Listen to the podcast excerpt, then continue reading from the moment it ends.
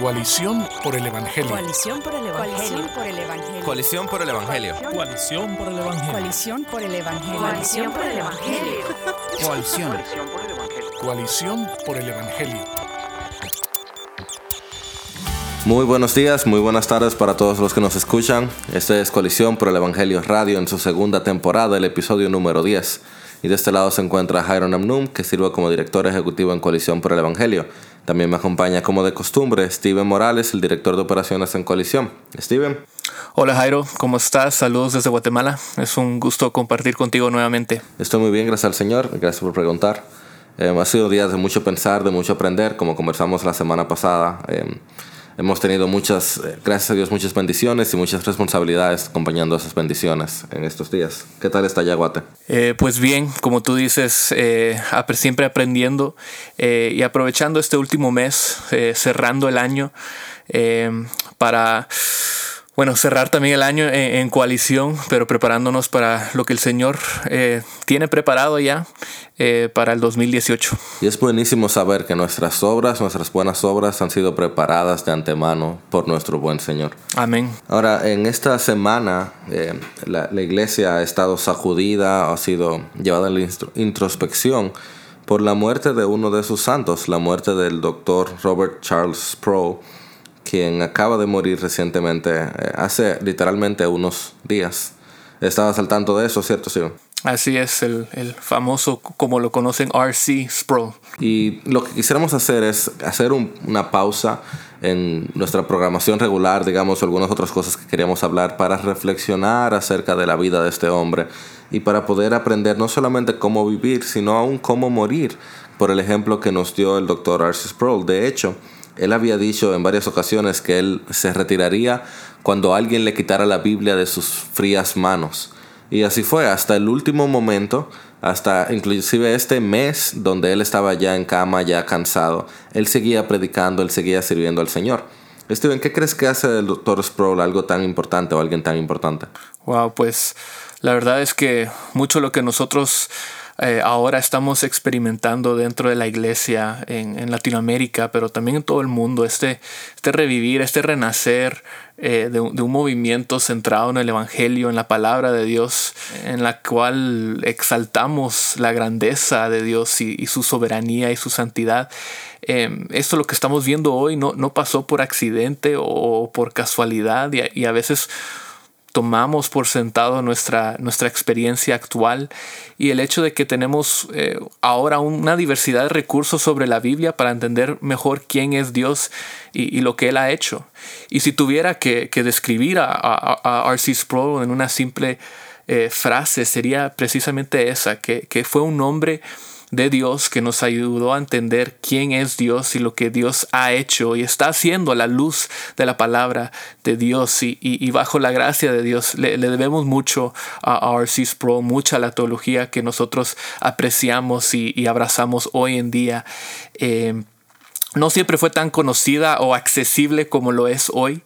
Eh, y, Sproul siempre ha sido un ejemplo de un hombre que se mantuvo plantado firmemente en la, en la palabra de Dios, especialmente eh, durante un tiempo donde no todos eran así. Eh, algunos se cayeron por, por lados más liberales, negando la autoridad y la suficiencia de las escrituras pero Sproul ha sido un ejemplo, eh, un gran ejemplo de un hombre comprometido y, fiel a las escrituras. Así es, y antes de que estuviéramos hablando acerca de centralidad del Evangelio o que se popularizara la teología bíblica, ya hace años, literalmente 50 años, que el doctor Sproul estaba predicando acerca de la centralidad de Cristo en toda la Biblia. De manera particular, yo he sido muy impactado por su libro La Santidad de Dios, que lo he leído en varias ocasiones, además de su obra Escogidos por Dios, que es una excelente forma de entender el amor que Dios tuvo para los suyos desde antes de la fundación del mundo. Así es, así es, que, que creo que ese libro, entre otros, ha sido uno de los más impactantes eh, para nuestra generación. Sin lugar a dudas, pero no solamente para la nuestra. Y es por eso que en esta ocasión quisiéramos invitar eh, o quisimos conversar con el pastor y doctor Miguel Núñez, quien se encuentra en este momento en Orlando para el servicio memorial del doctor Sproul, invitado por los hermanos de Ligonier. El pastor Núñez ha sido un seguidor del doctor Sproul, ha sido eh, no solamente un seguidor, sino hasta un discípulo, digamos, de la enseñanza de este maestro. Y han tenido, gracias a Dios, han tenido la oportunidad de tener una relación y de conversar. Eh, Miguel lo ha entrevistado en varias ocasiones y por eso entendimos que era apropiado escuchar de alguien que Dios definitivamente ha utilizado por años, el pastor Miguel, acerca de esa persona que Dios utilizó por tantas décadas, el doctor Sproul. Así es, entonces escuchemos esa conversación entre Jairo Namnun y el pastor Miguel Núñez sobre el impacto y el ejemplo de la vida de R.C. Sproul.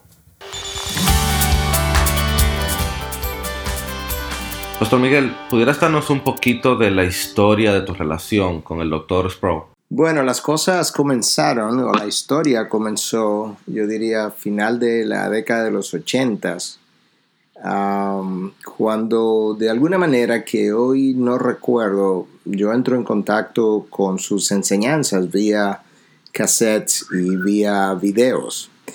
Luego, bueno, tendría que decir también que en esa ocasión la primera serie que vi fue la serie de la santidad de Dios y, y cómo eso impactó mi vida, podemos hablar un poco más adelante, pero ahí comienza como mi relación con él, aunque él obviamente no me conocía.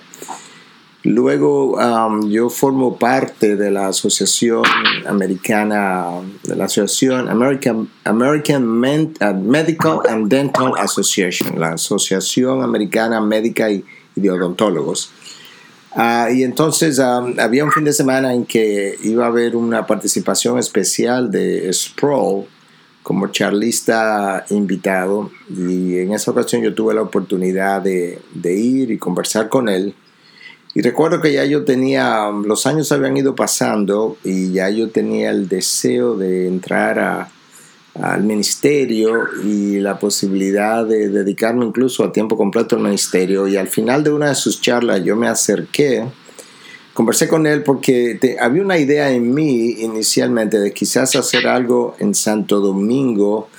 Eh, guardando la diferencia obviamente, pero similar a lo que Francis Schaeffer hizo de establecer un centro de estudio y que yo sé que R.C. Sproul había hecho también en el, justamente en el valle conocido como Ligonier en, Pennsylvania, que es donde comienza el ministerio, de ahí el nombre Ligonier Ministries. Um, entonces conversé con él durante un momento y le pregunté si podía llamarlo o aún visitarlo en su oficina en algún momento posterior para hablar de esa idea. Y yo recuerdo perfectamente que Vesta, su esposa, estaba a su lado. No sé cómo escuchó la conversación, pero la escuchó y me llamó a un lado y me dijo, mira, yo eh, creo que entiendo cuando mi esposo tiene un interés especial en hablar con alguien. Aquí está mi tarjeta, si quiere llamar para hacer una entrevista y hablar con él. Pero eh, honestamente mis, mis ideas o mis planes cambiaron y en vez de establecer ese centro, terminé plantando una iglesia posteriormente, que es la iglesia que lidero de hace 20 años ahora.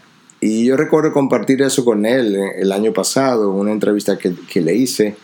Y él me dijo de una forma muy afirmativa, bueno, creo que hiciste la mejor, la mejor decisión, la de plantar la iglesia versus el otro, versus la otra idea. Eso es como, muy brevemente y muy rápidamente, cómo comienzan las cosas. Yo también estuve Participé en dos de las conferencias de Ligonier, ah, de las Ligonier Conferences que ellos hacen anualmente. Y ahí también tuve la oportunidad de interactuar con él. Y así comenzó la, la relación de, con alguien que impactó mi vida de manera extraordinaria. O sea que en un sentido esa relación tiene más de 30 años, o casi 30 años pero en otro sentido como que tomó una mayor cercanía en los últimos años, ¿cierto? Así es, así es, sobre todo ya después que me voy a Santo Domingo, la iglesia comienza a crecer, el ministerio comienza a darse a conocer, o oh Dios, haciéndolo, y de alguna manera entonces ellos sabían de mí, yo sabía de ellos por años, y fue cuando le pido el año pasado, en el 2016, poder hacer una entrevista especial para nuestra conferencia por su causa, porque ya sabía que no podía viajar. Cuéntanos un poco más acerca de esa entrevista. Bueno, yo quería entrevistarlo porque sabía que, um, como médico al fin que soy, sabía que este tiempo de su partida se estaba acercando y uh, ya por su causa habían ido personas muy conocidas, uh, como, uh, perdón, como Al Moller y CJ Mahaney y John Piper, que fue el primero que nos visitó, y algunos otros. Entonces, R.C. Sproul, John MacArthur había estado allá, Steve Lawson también, pero yo no había podido traer a Santo Domingo a R.C. Sproul por sus problemas de salud. Entonces, pensé si habría alguna manera de llevarlo como quiera y fue esa la idea. Bueno, vamos a hacer una, una entrevista eh, y pasamos la entrevista y realmente creo que fue grandemente de, gran bendición para aquellos que le, le, escucharon en ese momento y los que continuaron escuchándole porque le hemos dejado en, la, en YouTube y tanto en inglés la entrevista completa como doblada al español. Pero la idea fue esa, la idea era tener a Arceus Problem por su causa, justamente por la persona que Dios había hecho de él, por lo que él tenía que aportar a la iglesia latinoamericana que apenas está comenzando con una posible reforma como la vio Europa hace 500 años. Y yo entendía que si Latinoamérica iba a vivir eso, eh, de alguna forma Arceus Pro era parte de eso, por, de nuevo, por el mismo impacto que él ha causado en mí y en otros también que forman parte de este movimiento hoy en día. Y en, en ese sentir, Miguel, Tú has dicho recientemente que Arceus Sproul fue el hombre que te enseñó a amar el carácter de Dios. ¿Qué tú quieres decir con eso? Bueno, mira, eso es algo que um, ahora que Arce pasó a la presencia de Dios, um, yo he podido saborear mucho más. Es algo que he venido pensando hace mucho tiempo, pero he podido saborear mucho mejor ahora. Y la idea es esta. Mira, yo oigo mucha gente, eh, jóvenes y no jóvenes, eh, hablar, incluso con pasión, de, doctrina y doctrina y doctrina, y está muy bien, porque yo creo que Arceus Sproul tenía también pasión por la pureza de la doctrina. Sin embargo, yo podría decir que pocas veces uh, tú escuchas a un predicador, a un hombre de Dios, hablar con pasión de una manera que prioritariamente la pasión que tú estás escuchando es acerca del carácter de Dios. Y entonces la pasión por la doctrina es simplemente como un derivado o un beneficio o un fruto de algo que habla de ese Dios a quien esta persona ama. Y, realmente eso era lo que yo percibía de Arceus Pro cada vez que lo escuchaba. Yo, hay, hay mensajes que yo llegué a escuchar múltiples veces del mismo mensaje, no porque iba a aprender algo nuevo otra vez, sino porque necesitaba escuchar de nuevo a alguien hablar con pasión acerca del carácter de Dios, algo que si tú lo estabas viendo en un video, lo veía en su rostro, lo veía en su, la manera como, como cambiaba su rostro cuando él te hablaba de, de, de la justicia de Dios, del amor de Dios, de la gracia de Dios, de la misericordia de Dios. Y otras veces lo escuchaba solamente para oírlo orar, por la misma razón es porque yo escuchaba a un hombre que estaba orándole a un Dios a quien él amaba apasionadamente. Y para mí, yo creo que eso es uno de los, bueno, quizás el más grande legado que RC pudo dejar en mi vida, es llegar a amar el carácter de Dios y la doctrina como algo, como un beneficio secundario, pero que tienes que amar también porque es la doctrina que me habla de ese Dios, pero eh, la pasión primaria es por Dios. Y hablar de, por ejemplo, de doctrina y amor por la doctrina, como pasó con la iglesia de Éfeso, descrita en Apocalipsis 3, y no amar a Dios ah, es un pecado, Apocalipsis 2 es un pecado, pecado de marca mayor. Y, y por eso yo digo, digo eso, que Él me enseñó a amar el carácter de Dios al Dios de las doctrinas más que las doctrinas de Dios. Exactamente. Es, eh, esa es literalmente como, como es y como debe ser, porque nosotros pudiéramos idolatrar la doctrina y con eso bajar a Dios a un segundo plano, cuando debe ser todo lo, todo lo opuesto. Entonces yo le debo eso a él, yo le, realmente me enseñó a ver incluso la bondad de Dios cuando Dios ejerce su justicia. Aún hay cómo Dios es tan lento para la ira, todo lo que espera, todo lo que soporta, y cómo aún así al final todavía Dios está tratando de, rescatar al hombre. Tú ves eso, yo recuerdo cuando él hablaba de Abraham, de Abraham regateando con Dios acerca de, la, de quemar, a, de destruir a Sodoma y Gomorra. Y como Dios decía, lo voy a destruir porque no hay ni uno. Si, y Abraham comienza a regatear con Dios. Y si yo encuentro 50 y se encuentra 40 y a 30 y a 20 y Dios todo el tiempo diciendo, sí, yo lo perdonaría, sí, yo lo perdonaría. Ah, donde tú puedes ver a Dios realmente amando su misericordia uh, primero y luego terminando ejerciendo la justicia porque no quedaba otro camino que no fuera eso. Y conociendo, conociendo lo que dice el profeta Daniel, que el pueblo que conoce a su Dios se mostrará fuerte y actuará, yo creo que esta pregunta se desprende de allí. ¿Por qué tú crees que Dios usó a Robert Charles Sproul, así como lo hizo? Bueno, yo creo que lo, hizo por varias razones. Eh, primero, Dios lo capacitó, obviamente, le dio inteligencia, le dio sabiduría, le dio oportunidades. Era un instrumento para él. Pero creo, creo que se dieron una serie de cosas en RC para que Dios quisiera usarlo de esa manera. Uno, el amor y la pasión por la persona de Dios. Número dos, el amor y la pasión y el respeto por la autoridad de la palabra, la revelación de Dios, a la cual RC se sometía incuestionablemente. Eh, yo creo que eso también contribuyó a eso.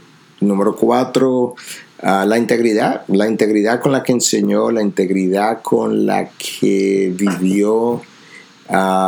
un hombre que no tenía temor de, si se equivocó o si entendió algo diferente en los años posteriores, poder autocorregirse y decir, yo he llegado a entender esto de esta manera.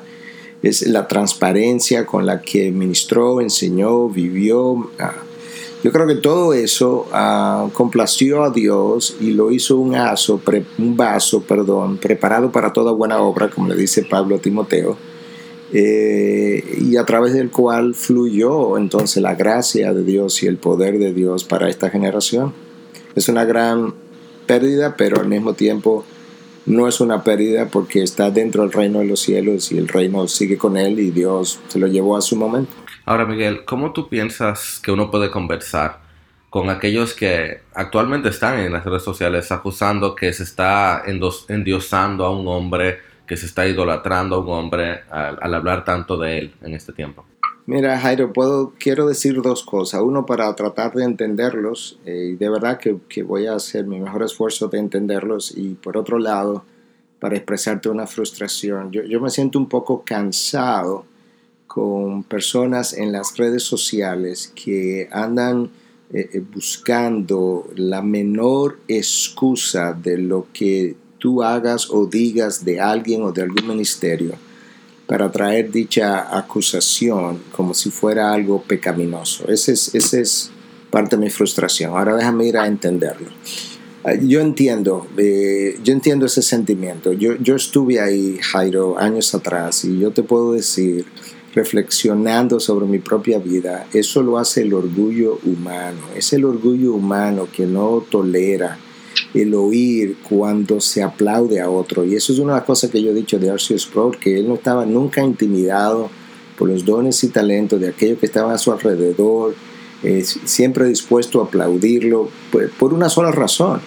Es que esos dones y talentos, por, por, por grandes que sean, es la obra de Dios en la vida de un hombre o de una mujer, es Dios obrando.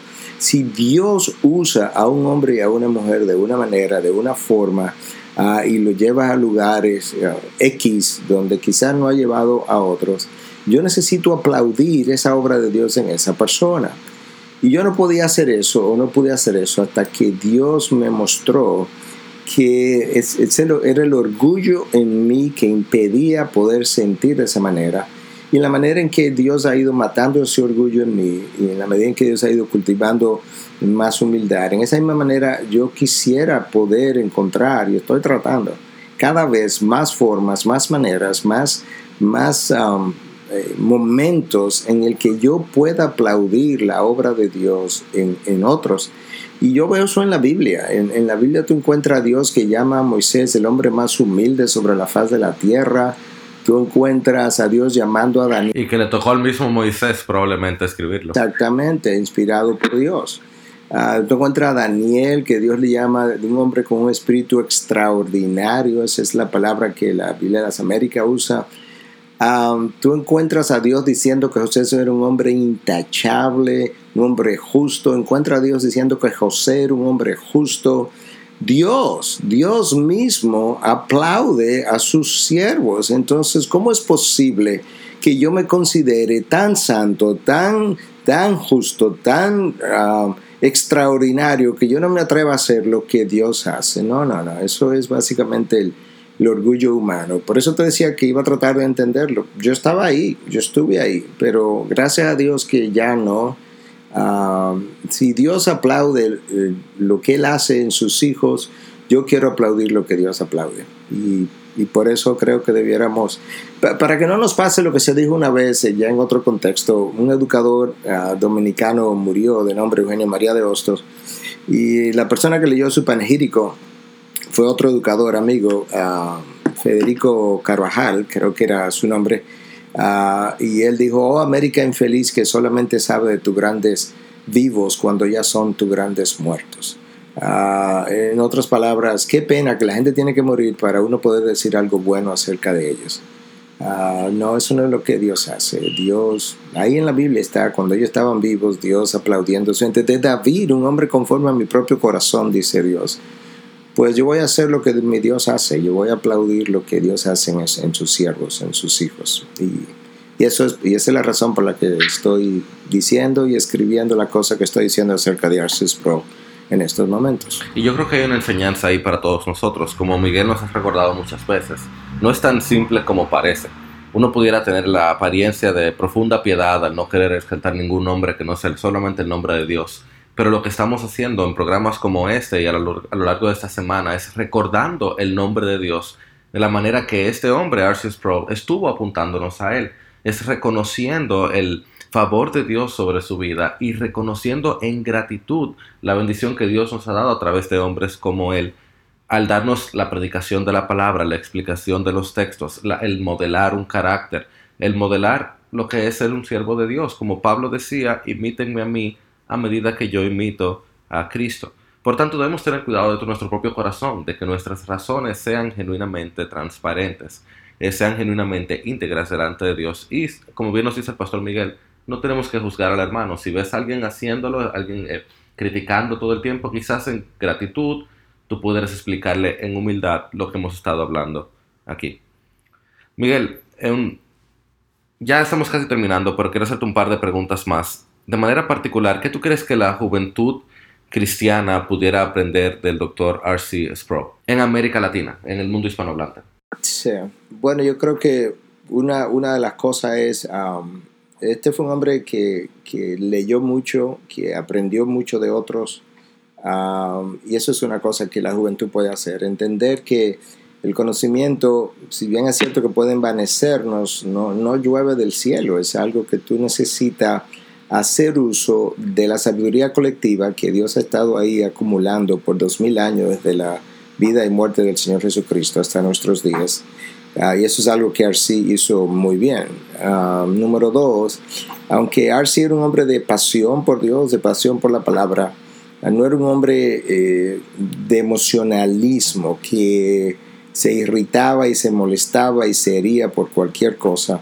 Eh, yo diría que no, que era un hombre eh, paciente, con suficiente gracia para, para hacer espacio para aquellos que no estaban de acuerdo con él. De hecho, eh, no hace mucho él tuvo un, debate con MacArthur acerca del el bautismo de niños o no bautismo de niños y lo interesante es que quien lo propuso fue Arceus Pro, que hicieran ese debate sabiendo que MacArthur estaba en, en la posición opuesta con relación a su a su posición. lo mismo cuando habló de escatología, lo oí hablar con mucha gracia acerca de, del otro lado que él no había completamente abrazado, pero de la posibilidad de que pudiera ser así. Entonces yo creo que esa apertura viene con la humildad, viene con el conocimiento, porque el conocimiento mismo te va ayudando a entender. Sabes que yo no, no sé tanto como yo creía que sabía, yo no, no, no, no conozco todas las respuestas yo creo que la juventud y yo mismo eh, puedo seguir aprendiendo de ese legado. Yo creo que algo que la iglesia de hoy puede aprender eh, de Arceus Sproul es que este era un hombre que se dirigía a Dios con mucha a solemnidad. Yo, yo, invitaría a cualquiera que entre a YouTube, encuentre sus mensajes y si quiere que ni siquiera oiga el mensaje entero inicialmente, sino que tome 10 a 15 mensajes y lo oiga orar al principio y al final de cualquiera de sus mensajes para que tú puedas ver que este era un hombre que sabía delante de quién estaba parado, para que nosotros dejemos la frivolidad de nuestra generación, la superficialidad de nuestra generación, eh, no había nada frívolo ni superficial en sus oraciones.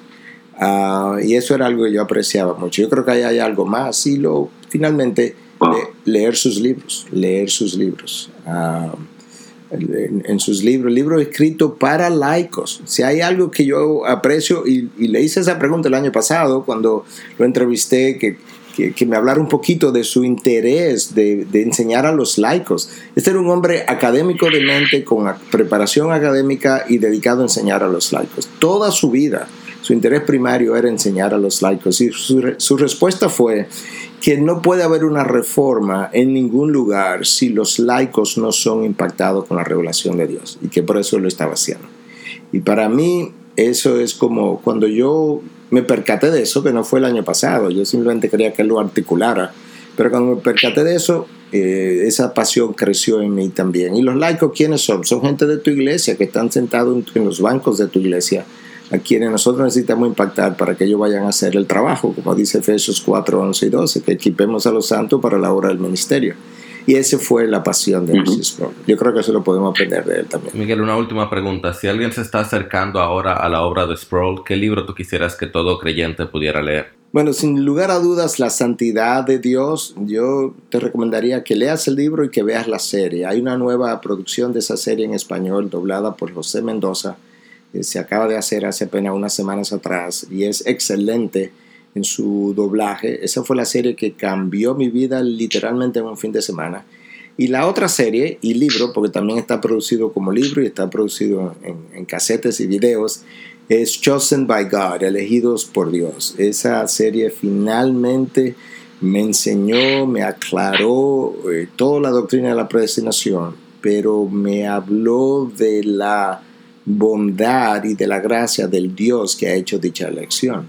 Entonces yo recomendaría esos dos libros y esas dos series. Eh, a cualquiera que quisiera conocer más de, de Sproul. Él tiene 50, 70, 75 libros o quizá cerca de 100 libros escritos, pero yo creo que esos son dos de los más impactantes. Él tiene un libro y una serie también acerca de Surprise by Suffering, sorprendido por el sufrimiento, que es muy buena.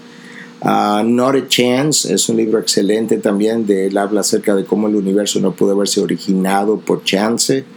Bueno, hay una serie de libros que pudiéramos seguir citando, pero los dos primeros serían mis favoritos. Excelente, muchas gracias, Miguel. No, gracias a ti y ojalá tuviéramos tres horas para hablar de Arceus Pro. Yo creo que, que es un hombre que, que, que, le dio mucho a la iglesia y sí que agradecido estoy a Dios y gracias por la oportunidad de conversar contigo sobre un hombre que marcó profundamente mi vida. El Dr. Sproul murió este 14 de diciembre, hace una semana más o menos de la publicación de este programa de radio. Y puedes escuchar o conocer un poquito más acerca de su vida visitando el, artículo escrito por el Dr. Miguel eh, en integridadysabiduría.org que habla, da un hasta luego al Dr. Sproul o Josué Barrios también escribió para Colisión por el Evangelio un poquito más acerca de, de, quién fue este hombre de Dios. Así es, y como dijo Miguel, aunque se sienta como una pérdida en este momento, sabemos que a fin de cuentas eh, no lo es. Sproul ha pasado al gozo eterno con nuestro Señor eh, y oramos que, un día nosotros también estaremos ahí. Este ha sido el episodio número 10 de la segunda temporada de Colisión por el Evangelio Radio. Recuerden que pueden escucharnos a través de radioeternidad.org o si estás en República Dominicana a través de la emisora de Radio Eternidad. También puedes seguirnos en colisión por el evangelio.org o suscribirte a nuestro podcast a través de iTunes. Que el Señor te bendiga. Coalición por el Evangelio. Coalición por el Evangelio. Coalición por el Evangelio. Coalición por el Evangelio. Coalición por el Evangelio. Coalición por el Evangelio. Coalición. Coalición por el Evangelio.